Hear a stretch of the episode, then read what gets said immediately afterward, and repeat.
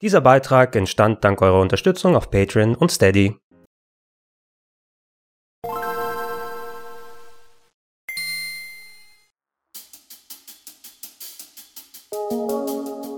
Schönen guten Tag und herzlich willkommen zu Gregor testet das Dead Space Remake in 4K auf PlayStation 5.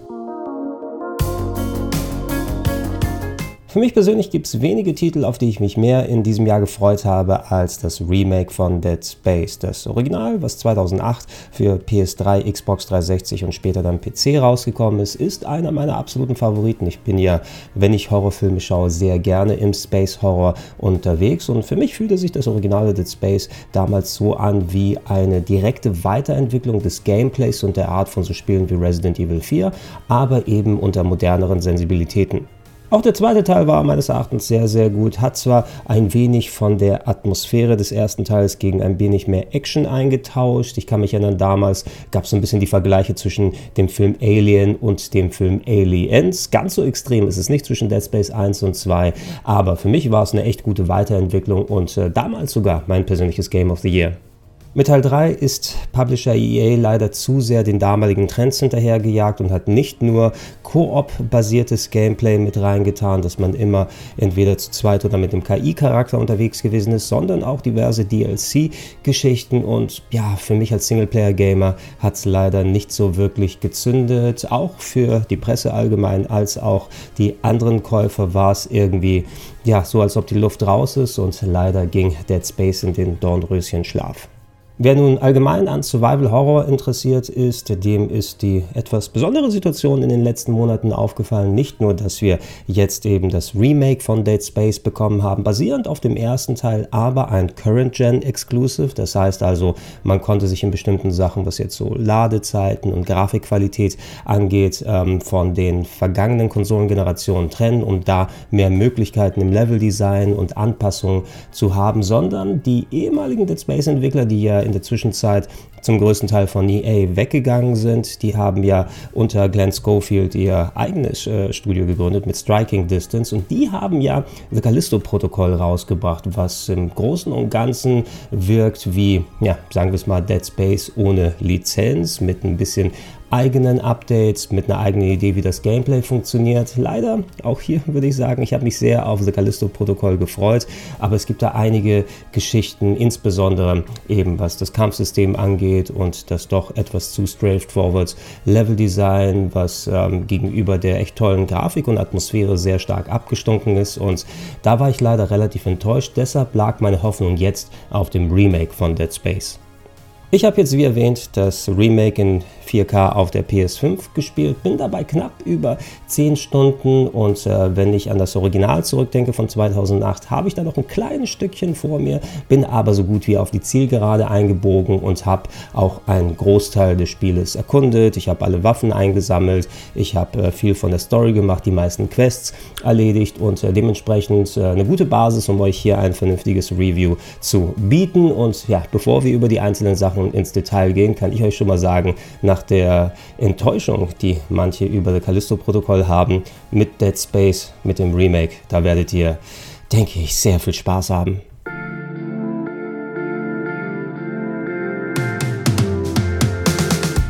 Klären wir doch erstmal die Frage, was Remake in diesem Fall bedeutet. Äh, verantwortlich für die Neuauflage sind eben nicht mehr viele der alten Leute, die am Original dran gesessen haben, sondern Motive Studios, ein Entwicklerstudio, was bisher eher bei Multiplayer-Titeln aktiv gewesen ist. Sie haben Support geleistet bei Star Wars Battlefront 2, haben unter anderem auch Star Wars Squadrons gemacht und das ist jetzt, würde ich fast sagen, ihr erstes großes Game, wo sie sich komplett dann ähm, austoben konnten.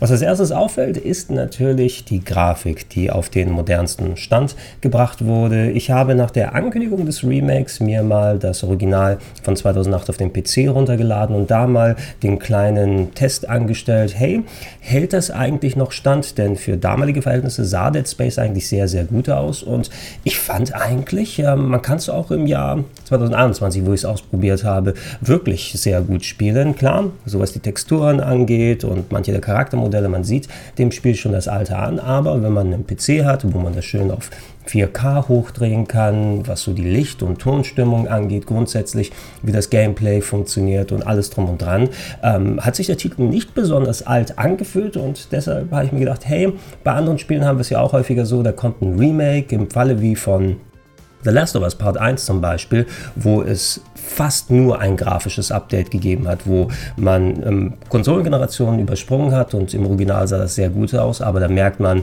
da ist schon eine sehr große Diskrepanz von dem, was man heutzutage an hochqualitativer Grafik gewöhnt ist. Und bei dem alten Game, diese Art von Sprung, die werden wir hier auch haben, also klar, ne, wir haben ja ein exklusives Current-Gen-Spiel draus gemacht, allerdings, ähm, auch wenn auf den ersten Blick die Grafik natürlich vorne dran steht, die Änderungen im Remake, die sind sehr, sehr viel tiefgreifender. Grundsätzlich von der Story her habt ihr es wieder mit Isaac Clarke zu tun, einem Ingenieur, der den Auftrag hat, äh, das äh, große Bergabbau-Raumschiff, die USG Ishimura, zu reparieren. Allerdings, als er mit seinem Schiff und seiner Crew dort ankommt, merkt er, hey, hier stimmt was nicht und statt den Besatzungsmitglieder der Ishimura findet er nur Zerstörung, Tod und jede Menge mutierte Monster vor. Auch die ersten Räume und frühe Rätsel sind sehr nah dran an dem originalen Dead Space. Allerdings ab dann verändert sich mehr und mehr am Spiel. Die Story, die ist in Grundzügen ähnlich zum Original, aber sehr stark erweitert worden. Es wurden komplett neue Dialoge gemacht. Im englischen Original hat man äh, viel Sprecher genommen, die eh schon dann äh, früher mit dabei gewesen sind. Äh, Isaac hat beispielsweise im ersten Dead Space damals nicht gesprochen, sondern in den Sequels.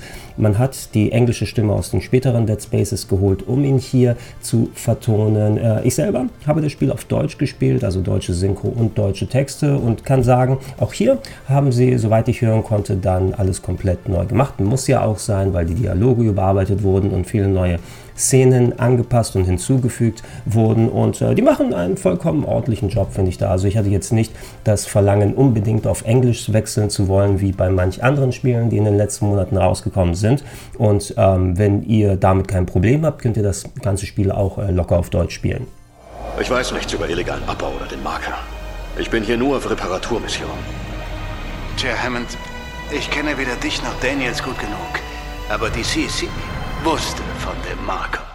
Je tiefer man ins Spiel eindringt, je mehr man von der Ishimura erkundet, merkt man aber, oh, da ist doch einiges am Leveldesign gedreht worden. Im Original war es ja so, dass ähm, das Spiel in verschiedene Kapitel aufgeteilt gewesen ist, die auch klar voneinander getrennt wurden. Da gab es gegen Ende des Kapitels meist eine Fahrt mit einer Monorail, wo man zu einem anderen äh, Part des Schiffes gegangen ist, sodass man eine klare Trennung äh, voneinander hat. Hier kann man sich das fast schon wie ein Metroidvania vorstellen. Die Monorail, die gibt es immer noch, allerdings was man eben eliminieren konnte durch das Upgrade auf die neuen Konsolen. Das komplette Spiel ist auch in der Frostbite Engine hier gebaut worden, dass es keine klassischen Ladezeiten gibt. Also wenn ihr mit dem Lift fahrt, wenn ihr mit dem Monorail unterwegs seid, wenn ihr durch Türen geht und so weiter, ihr habt es ähm, sehr ähnlich für äh, Leute, die ähm, nicht mit dem Original vertraut sind. God of War hat hier auch sowas in der Richtung gemacht, die aktuelleren Spiele.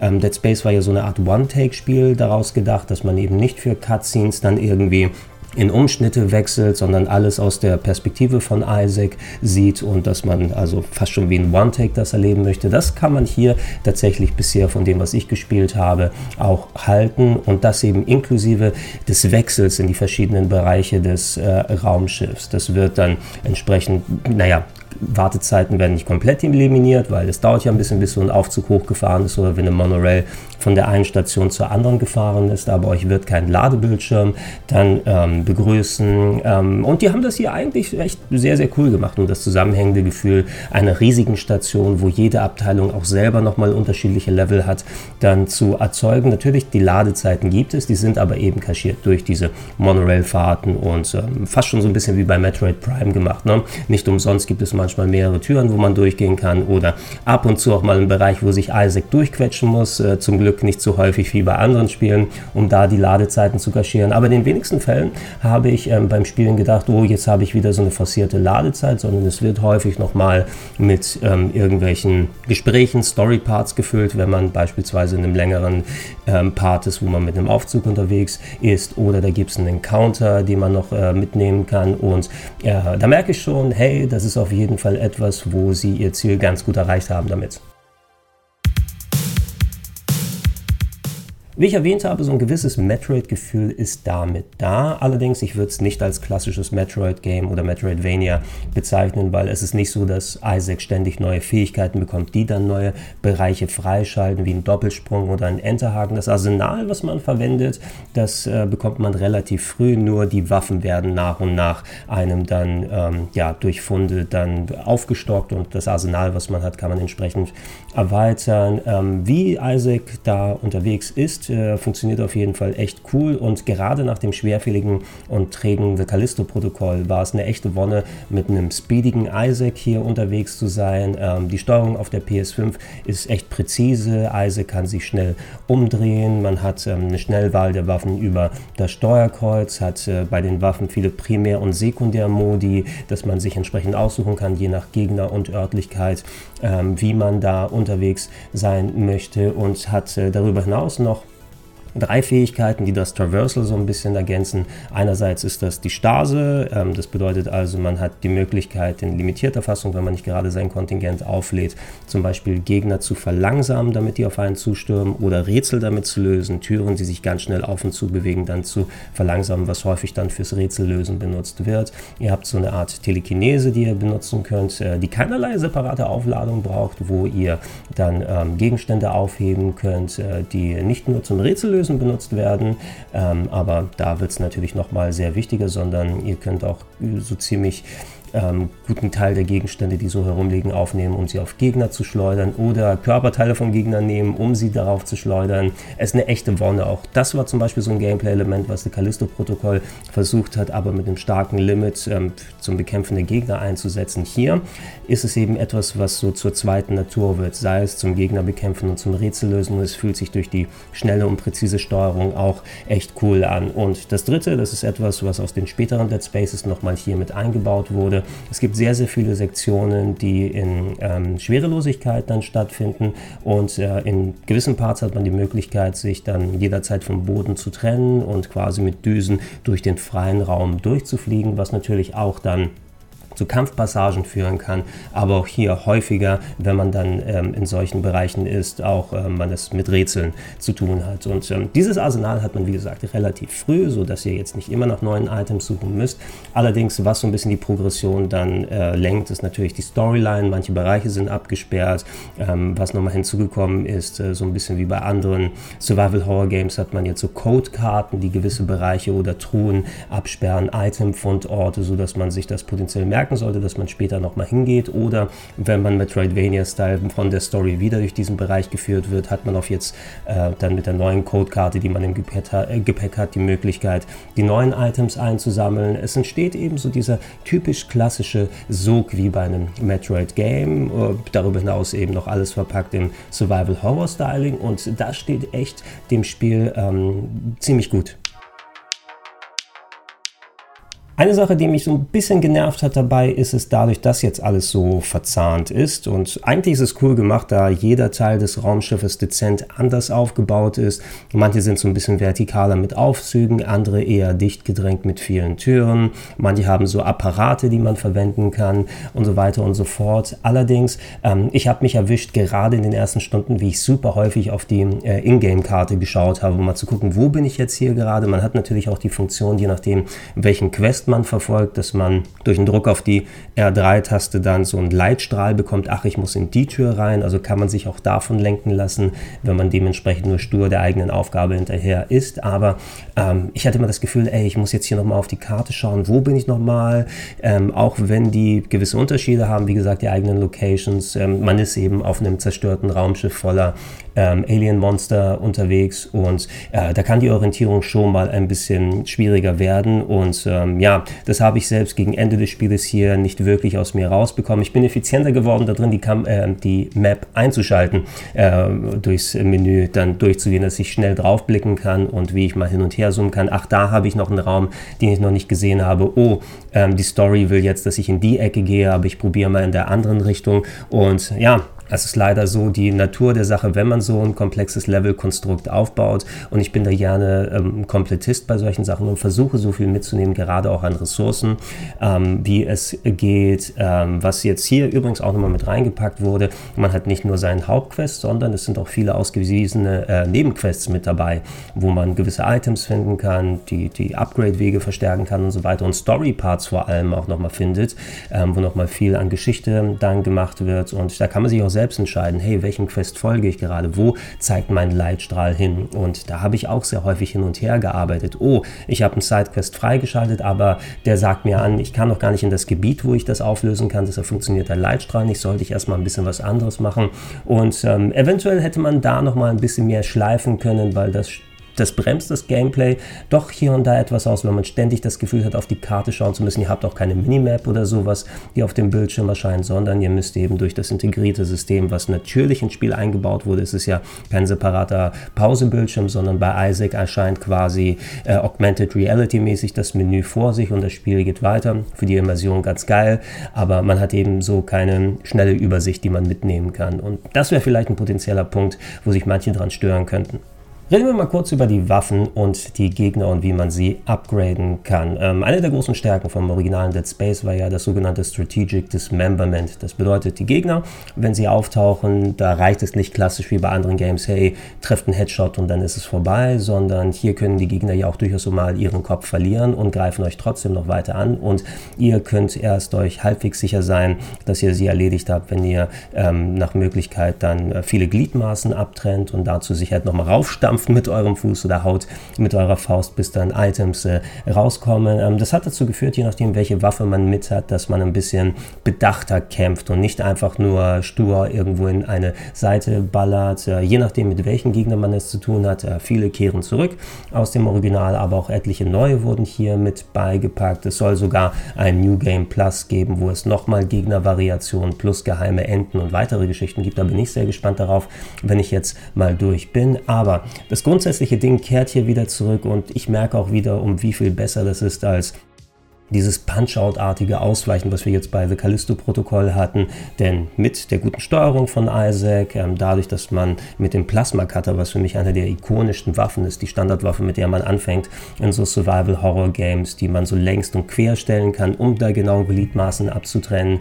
Ähm, ich hatte eh schon das Gefühl, dass ich eine gute Routine habe in der Vergangenheit, wenn ich Dead Space gespielt habe und ich bin hier auch wieder sehr schnell in den Flow reingekommen und ähm, habe dann auch angefangen, schön auf Variieren mit den Waffen. Ich weiß, dass ich sehr viel mit dem Plasma Cutter in den Originalen gespielt habe. Hier aber habe ich mal rumgetestet. Ähm, dadurch, dass viele der Waffen auch ein neues Sekundärfeuer äh, haben, eine Sekundärfunktion, die äh, mehr Munition mal ähm, ja, äh, spendet, um dann eine Spezialattacke zu machen, kann man so ein bisschen abwägen mit den Situationen, mit denen man es zu tun hat. Viel auch äh, die Chinese natürlich verwenden, äh, wie gesagt, ne, dass man Gegenstände greift und wirft oder teilweise Körperteile von den Gegnern, das hilft auch sehr. Und ähm, für mich haben sich so eine Handvoll Favoriten Favoriten herauskristallisiert, aber es hilft echt da mal ein bisschen herum zu experimentieren. Eine sehr, sehr wichtige Sache ist hier, ähm, was die ähm, Munitionsdrops angeht, denn die werden davon gesteuert, was für Items und Waffen man mit dabei hat. Und ähm, ja, je mehr Waffen man im Original gesammelt hat, dann ähm, konnte man sich ja nicht immer sicher sein, oh, jetzt habe ich Munition für die Waffe bekommen, die ich eigentlich eher selten benutze, warum kriege ich nicht immer wieder was für den Plasma-Cutter? Das könnt ihr hier tatsächlich steuern, denn in den, in den diversen Shops, die ihr findet, habt ihr auch eine Lagerfunktion, sodass ihr Waffen und andere Items, die ihr nicht benutzt, ins Lager verschieben könnt. Und dadurch werden auch die Weapon Drops gesteuert, also äh, besser gesagt die Munitionsdrops gesteuert. Und ähm, ich hatte dann auch meist von den boah, wie viel so sieben, acht Waffen, mit denen ich unterwegs gewesen bin, habe ich mindestens die Hälfte weggepackt, vielleicht sogar auch Nummer drei Waffen mit dabei gehabt, wo ich sicher sein konnte, hey, die brauche ich zum Beispiel ähm, ja, den Plasma-Cutter für die normalen Nekromorphen, die da ankommen. Ich brauche den Flammenwerfer für kleine Gegner, die dann äh, auf dem Boden herumlaufen, wo es einfacher ist, in der Breite zu kämpfen. Sehr ähm, favorisiert von mir war das Sägeblatt, das man vor sich halten kann und die Gegner dann reinlaufen, um sie zu zersägen. Und ähm, das ist echt sehr gut gemacht hier, dass man es eben wirklich so steuern kann, indem man ähm, Waffen, die man weniger benutzt, ins Lager reinpackt und dann so seinen Gameplay-Stil anpasst. Für die Upgrades an euren Waffen und eurem Anzug äh, benutzt ihr wieder die sogenannten Knoten. Das sind so rundliche Items, von denen man ab und zu mal welche finden kann. Jetzt könnt ihr auch gewisse Upgrade-Pläne finden für die einzelnen Waffen, die neue Funktionen freischalten und die euch auch Knoten dazu geben. Und äh, ja, da gilt es für euch selber auf so eine Art, kann man wieder so ein bisschen vergleichen mit dem Sphero-Brett von Final Fantasy X. Also ihr habt diese Knoten und dann könnt ihr bei einer Waffe sagen, hey, ich mache mal den Punkt frei, der gibt ein bisschen mehr Schaden. Der nächste auf der Liste wäre die Nachladegeschwindigkeit oder gibt es eine Sonderfunktion, wenn ich da hingehe. Und ähm, da könnt ihr euch relativ frei entscheiden, welche Waffen ihr wie upgradet. Ich habe da meist so ein bisschen Min-Maxing betrieben. Also ich habe mich hier auf eine Waffe konzentriert oder sehr viel bei mir in den Anzug gepackt, um da mehr Health ähm, da zu machen. Ähm, hier auch wieder ganz klassisch repräsentiert natürlich durch die Energieleiste am Rücken von Isaac, also dass ihr alles direkt im Blick habt, ähm, wie das funktioniert mit äh, Instant Heilung durch Druck auf die Kreistaste, wenn ihr entsprechend Heil-Items noch hat. Ähm, haben sich ganz gut überlegt und ähm, es gibt sogar die Möglichkeit, gegen eine kleine monetäre Gebühr dann äh, in Shops diese Upgrades zurückzusetzen und die Knoten neu zu verteilen. Also wenn ihr euch denkt, ihr habt euch verskillt, könnt ihr gerne es wagen, es mal äh, anders zu probieren. Gehen wir noch mal ein bisschen spezieller auf die Technik ein. Ihr habt hier jetzt hier einiges an Footage gesehen. Ich habe leider jetzt hier zum ähm, Review-Zeitpunkt nicht die Möglichkeit, euch zu viel aus dem Ingame zu zeigen. Ich habe natürlich auch versucht, Story-Spoiler zu vermeiden. Allerdings, was ihr meistens hier gesehen habt, ist der Leistungsmodus, in dem ich gespielt habe. Ähm, das Spiel hat zwei verschiedene Grafikmodi, die im Menü gewechselt werden können. Der Leistungsmodus selber, selbst wenn ihr in 4K die PlayStation eingestellt habt, intern wird mit äh, 2K gerendert. Äh, Raytracing ist dabei abgeschaltet. Dafür wird aber fast durchweg äh, die Framerate mit 60 FPS gehalten. Ich meine maximal vielleicht ein oder zwei Stellen ausgemacht zu haben in meinen Sessions, wo die Framerate vielleicht runtergegangen ist, aber in den meisten Fällen ist das echt bombenfest bei 60 und selbst durch die niedrigere Auflösung als auch weniger Raytracing ähm, finde ich, dass Dead Space im Remake sehr, sehr gut ausschaut. Was sie wieder geschafft haben, die Lichtstimmung ist wirklich absolut fantastisch. Also gerade wie das alles in verschiedenen Farben und Schatten getaucht wird. Insbesondere viel vom Schiff ist auch super dunkel ne? und ihr seid darauf angewiesen, selbst mit eurer Lampe an den Waffen dann äh, entsprechend Licht zu machen oder sich von der Umgebung anleuchten zu lassen. Und da hat es einen sehr großen Effekt darauf, wie das gerendert wird und wie das von der Stimmung funktioniert und wie das dann abläuft. Ähm, wenn ihr den Qualitätsmodus zuschaltet im Menü. Dann wird mit richtigen 4K gerendert, Raytracing wird eingeschaltet, allerdings wird dann die Framerate eingeschränkt. Ähm, hier bei mir in dem Überblick steht, dass es 30 FPS sind, aber da hatte ich nicht ganz das Gefühl, sondern äh, mein Eindruck war, wenn ich hier im Qualitätsmodus gespielt habe, rein subjektiv, dass es ähm, 30 plus ist. Ne? Das, also es, als ob es ab und zu mal, je nachdem wie aufwendig es ist, äh, in der Szene die Framerate ein bisschen höher geht und irgendwo zwischen 30 und 60 liegt. Und ähm, fand ich persönlich nicht so geil, muss ich sagen. Ne? Also entweder oder bin ich immer bei solchen Geschichten, gebt mir flüssige 60 FPS oder feste 30, je nachdem, wenn ihr Sachen ändert. Man sieht, äh, wenn man ganz genau darauf achtet, natürlich dann auch die Unterschiede. Also alleine, wenn schon in Richtung Lichteffekte und andere Geschichten geht, ähm, checkt da gerne aus. Da bin ich mir super sicher, dass da Videos von Digital Foundry und anderen Tech-Outlets kommen, die ganz genau auf die Unterschiede dann eingehen, dass man mit den Qualitäten Qualitätsmodus dann noch einiges rausholen kann. Ähm, wenn ich genau hingucke, sehe ich, dass es hier eben so ein kleines bisschen schärfer ist als vorher, dass so ein paar kleine, äh, so quadratische Artefakte, die auftauchen im Leistungsmodus, ein bisschen gemindert werden, wenn man ganz nah an bestimmten Elementen dran ist. Aber das war für mich nicht genug als Trade-off auf den Leistungsmodus zu verzichten. Und ähm, ja, checkt das gerne mal aus nach eigenem Ermessen. Ich persönlich habe den Leistungsmodus bevorzugt, fand, dass es da sehr, sehr gut ausschaut und und äh, würde das auch weiterhin so spielen.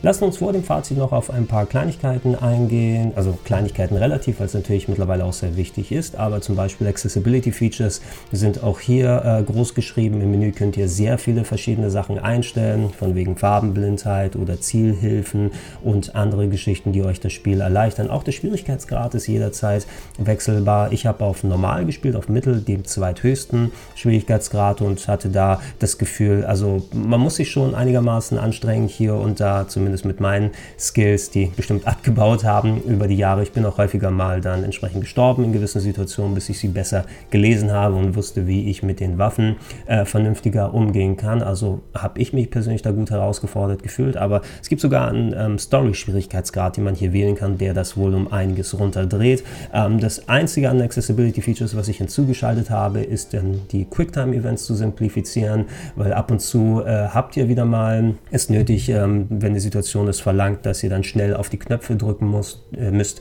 Und äh, ich habe es so eingestellt, dass ich einfach nur auf einen Knopf dann drücken muss, weil das finde ich immer persönlich sehr nervig. Ähm, passiert nicht allzu häufig, dass solche Quicktime-Events drin sind, aber es gibt sie und ähm, checkt gerne aus, was die Accessibility Features angeht, dass ihr dann eure entsprechenden Einstellungen macht. Ansonsten, hey, mit den Untertiteln könnt ihr auch nochmal adaptieren. Was ich auch hilfreich fand, den Namen des Sprechers zeigen, damit man auch weiß, wie die Charaktere konkret heißen, das nochmal ein bisschen mehr einfärben und ähm, macht euch euer Spielerlebnis so, wie ihr es brauchen könnt. Dead Space im Remake bietet, bietet euch da einiges an Optionen.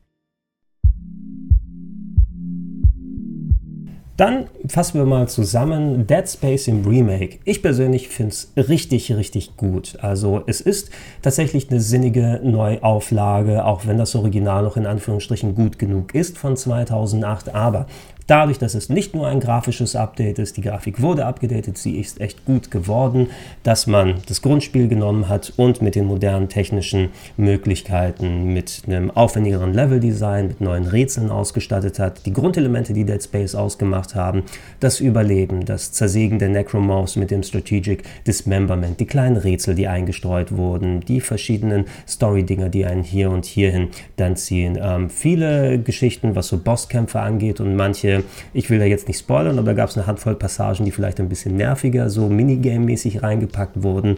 Das wurde auch hier angepasst und adaptiert, dass es anders funktioniert und einem dezent anderes Erlebnis gibt. Also selbst für Kenner des Originals finde ich, es lohnt sich auf jeden Fall, ähm, das Dead Space hier anzugucken, denn Motive, die haben echt gute Arbeit geleistet, den Klassiker zu modernisieren und daraus äh, meines Erachtens auch die definitive Version zu machen. Äh, gerade im Vergleich zu so einem The Callisto-Protokoll merkt man einfach, dass Dead Space schon sehr, sehr viel im Original echt richtig und gut gemacht hat. Und wenn man darauf aufbaut, ein nochmal besseres Spiel dabei rauskommt. Und The Callisto-Protokoll hat eben sehr viele Sachen geändert, wo es keine gute Alternative gegeben hat. Das Kampfsystem bei Callisto verglichen mit dem Strategic Dismemberment hier war einfach leider nicht so cool. Ne? Und, und äh, dafür ähm, habe ich jetzt also für mein Gefühl den Controller teilweise nicht aus der Hand legen können. Ich hatte eine Session, die hat knapp sieben Stunden gedauert. Damit holy shit, weil einfach ich noch, ah komm, ich mache hier nochmal weiter und lass mal den nächsten Save und so weiter mitnehmen. Äh, apropos Saves, ähm, sehr, sehr viel Möglichkeit, ähm, Saves zu machen im Spiel, aber es sind auch Autosaves mit drin. Ihr solltet also nicht wirklich was groß verlieren an Spielfortschritt, selbst wenn ihr abkratzt. Also ist alles ähm, recht vernünftig und kulant hier gemacht worden. Und äh, ja, hey, direkt zu Beginn des des Jahres. Wirklich ein absoluter Game of the Year Contender. Ich persönlich hatte auch sehr viel Spaß gerade mit One Piece Odyssey und dachte, hey, das wird bei mir auch relativ hoch in der Liste landen, wahrscheinlich gegen Ende des Jahres, wenn mal noch mehr Games rauskommen. Aber EA und Motive haben mit dem Dead Space Remake hier echt eine Marke gesetzt und da müssen sich alle anderen erstmal warm anziehen. Ähm, ich hoffe, dass das Game wirklich ein guter Erfolg wird und ähm, dass wir auch Remakes von Dead Space 2 und äh, Dead Space 3 gegebenenfalls was dann eben mit wirklich größeren Anpassungen dann sehen, dann brauche ich bei Dead Space 3 nicht das Koop-System oder die, äh, die DLC-Geschichten, die drin sind.